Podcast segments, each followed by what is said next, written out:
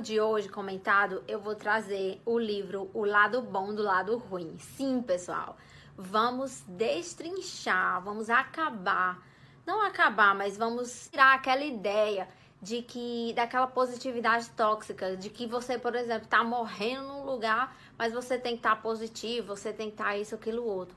Então esse livro ele vem quebrar essa barreira da positividade tóxica. É um livro incrível. Deixa seu like aí para não esquecer e se inscreve no canal. Vamos ao livro. Ele, ele começa falando assim: como a ciência nos ensina a usar a tristeza, o medo, a raiva e outras emoções, nossas emoções negativas, né, que chamamos de negativas, que são negativas, ele, mas ele sempre coloca isso em aspas, né, ao seu favor como que a gente vai usar essas emoções negativas ao nosso favor. Então vamos aqui acabar com essa coisa de positividade tóxica e vamos aprender a amar, amar, né?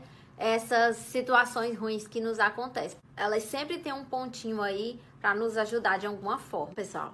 Esse livro está distribuído em oito tópicos, onde é possível analisar cada uma das emoções desde seu círculo inicial, passando pela tristeza, medo, raiva, nojo e alegria.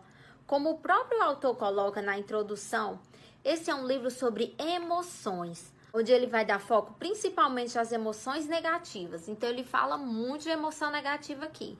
E a gente vai aprender nesse livro como que a emoção negativa não é esse bicho de sete cabeças, né? Não é essa coisa horrível. É ruim, é ruim mas a gente, como o nome do livro fala, o lado bom do lado ruim. Porém, se você espera que esse livro seja um livro ensinando a domar as emoções, pode esquecer. Pode esquecer, ninguém vai domar nada aqui, pessoal. Pois ninguém consegue se colocar acima das emoções, nem se livrar das tristeza, raiva, medo ou de quer que seja. Mas antes de sair correndo desse resumo, pessoal, antes de você desligar o vídeo, fica até o final. Eu vou trazer muitos insights positivos para sua vida. Não saia, porque você saiba que essa é uma ótima notícia, pois as emoções não existem por acaso. E se elas ocorrem é porque deve desempenhar seu papel embora pareça desejável eliminá-las, acabaria sendo prejudicial. Preciso aprender a identificá-las, encará-las e chamá-las pelo nome. Vamos chamar nossa raiva pelo nome, nossa tristeza pelo nome. Não vamos, pessoal, colocá-las no inconsciente, não vamos colocá-las na sombra.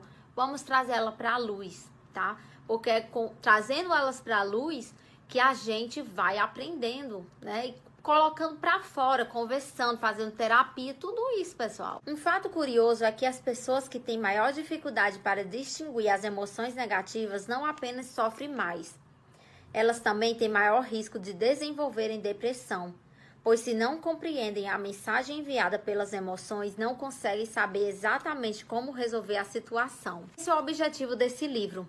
Descobrir porque as emoções negativas são predominantes e ao mesmo tempo desenvolver meios de lidar com elas. Lidar é diferente de eliminar. Assim sendo, quando percebemos que as emoções negativas têm um papel fundamental em nossas vidas, passamos a compreendê-las melhor, interpretar seus sinais e ouvir suas mensagens.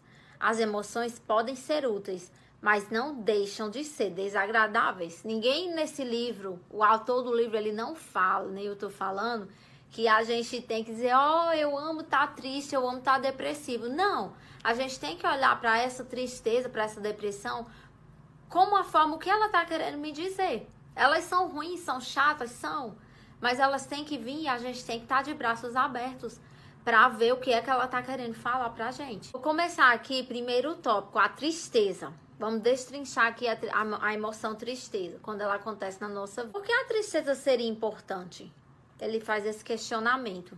Qual a função dessas dores na alma? Qual a função dessa dor, dessa tristeza na nossa alma, né? Aqui o autor coloca que a tristeza é essencial para podermos identificar as situações do mundo onde não podemos modificá-las. E ele ainda deixa claro para esquecermos os manuais que dizem para acabar com a tristeza. Vamos esquecer esses livros que prometem acabar com a tristeza. Você não pode viver sem emoção, gente. A emoção é, é, a coisa primária na nossa vida. E esses livros que falam vamos acabar com a tristeza, eles nos vendem ilusões, nos vendem um momento no tempo, né, pra gente acabar com aquilo. Portanto, a tristeza nos tem um recado, a tristeza fala com a gente. Só precisamos ouvi-los. Silenciar as emoções negativas seria mais saudável. Então, pessoal, zerar as emoções é, seria saudável, mas temporariamente. É assim, como eu falei, é um tempo que você vai se curar, eliminar e depois você vai voltar para a mesma coisa, às vezes pior, porque a tristeza vem pior para você, para sua vida. Mas ficaria muito mais difícil saber quando agir para corrigir algo que não tivesse indo bem. Sem a tristeza, a gente não tem como corrigir o que não tá indo bem, né, pessoal? Tópico do medo. Tópico 2. O que, o que dispara o medo? Ameaças intermináveis, perigos inimagináveis, situações de mudança. Qual o lado bom do medo? Sinalizar ameaças antes que aconteçam, produzir prazer em ambientes protegidos, causar empolgação e interpretarmos positivamente os sinais do corpo, melhorar a performance, reduzir o estresse de autoconfiança, nos protege dos estranhos. Cuidado com o excesso de medo. O medo súbito com frequência, né, ele pode ser uma síndrome do pânico. Medos específicos e intensos que chegam a ser irracionais podem ser grandes fobias tensão constante né, em nosso corpo que possibilita o relaxamento pode ser ansiedade generalizada. Impossibilita o relaxamento pode ser ansiedade generalizada. Ataques de medos por relembrar eventos traumáticos podem ser um estresse pós-traumático. Então a gente tem que ter essa consciência para olhar, né? A gente tem que olhar para esse medo, saber o que é que ele está querendo nos dizer, como ele colocou nesse tópico. Tópico da raiva. O que dispara a raiva? O que dispara a raiva é injustiça, né, pessoal? Ameaça à propriedade, ameaça aos seus direitos, quebra de hierarquias. O lado bom, o lado bom que ele coloca, o lado bom da raiva. Restabelece a hierarquia. Se essa raiva usada com cautela, ela sinaliza injustiças, né? Uma pessoa que pode colocar a raiva para fora, mas a raiva consciente, ela sabe como sinalizar as injustiças que estão acontecendo. Alimenta a indignação e ajuda-nos nas nossas negociações. Imagina uma pessoa que sempre que nunca tem raiva, que sempre fala sim para tudo. Essa pessoa ela não tem autoridade moral. E quando demonstrada, né, a raiva, ela denuncia a ingenuidade. Quando acreditamos ter direitos inexistentes, cuidados que devemos ter com o excesso de raiva. Irritação contínua e episódios de raiva podem ser sintomas de depressão. Já explosões inesperadas diante de, de motivos, né? Diante de motivos tolos, aí você tem aquela seguida de arrependimento, pode ser sinais de transtorno explosivo intermitente. Então, fala, né, pessoal? Eu quero muito trazer vocês para o livro. Aqui, o que eu tô fazendo aqui nesse resumo comentado é só os pontos principais do livro. Mas cada capítulo desse aqui é interessantíssimo. Ele tem estudo, ele tem gráfico, ele tem tudo explicando. Então, eu quero realmente trazer vocês para a leitura. O resumo é importante, muito importante. Mas o resumo ele traz apenas o, o, o geral né, do livro. Nojo. Sófocles disse uma vez: tudo é nojo quando um homem deixa sua própria natureza e faz o que é impróprio.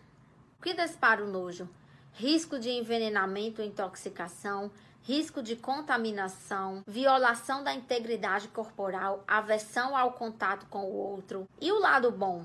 O lado bom do nojo nos protege, protege o embrião, protege a integridade física, promove o ensino da boa educação, quando expresso incorreta, sinaliza limites morais. E o que o excesso do nojo traz? Toque, preconceito, discriminação, efeitos de caretas indesejadas, tudo isso. Então é uma outra emoção também para a gente analisar quando ela está acontecendo na nossa vida. alegria, pessoal, vamos Vamos falar aqui da alegria. Na filosofia Tao e no livro do I Ching, podemos entender que a felicidade se recosta na tristeza e a tristeza se esconde na felicidade. Então, sabe aquele, aquele símbolo, né, do tal, que é a parte branca e a parte preta, que tem um pontinho em cada um? Isso é a filosofia do tal e ela realmente ela nos remete a essa frase aqui que ele falou. A alegria está dentro da tristeza e a tristeza se recolhe na alegria. Porque a gente precisa, gente, dos dois. Né? Não só estar só em um polo, não estar só em outro polo. Quem sabe se é tristeza ou felicidade? Aqui, o autor nos traz que vangloriar demais as emoções positivas tem suas desvantagens. Tudo tem dois lados, e a psicologia positiva e os manuais de autoajuda têm suas tendências a sérios efeitos colaterais. O problema não é querer se sentir bem. O ponto principal é que as emoções positivas, como todas as outras, não são fins em si mesmas. Por isso, se ouça, ouça suas emoções, pois elas têm muito a nos dizer. Então, pessoal, ele cita, para concluir o vídeo, ele cita um livro do Aristóteles que fala sobre essa ética, esse excesso de positividade. Né? Aristóteles, pessoal, falando isso aqui há milhares de anos atrás, falando sobre essa positividade tóxica e trazendo a gente para o caminho do meio, porque é no caminho do meio que a gente se acha, que a gente faz essa parte do autoconhecimento, que a gente percebe nossas emoções. Você teve, que é um livro incrível. Pessoal, espero vocês no próximo vídeo.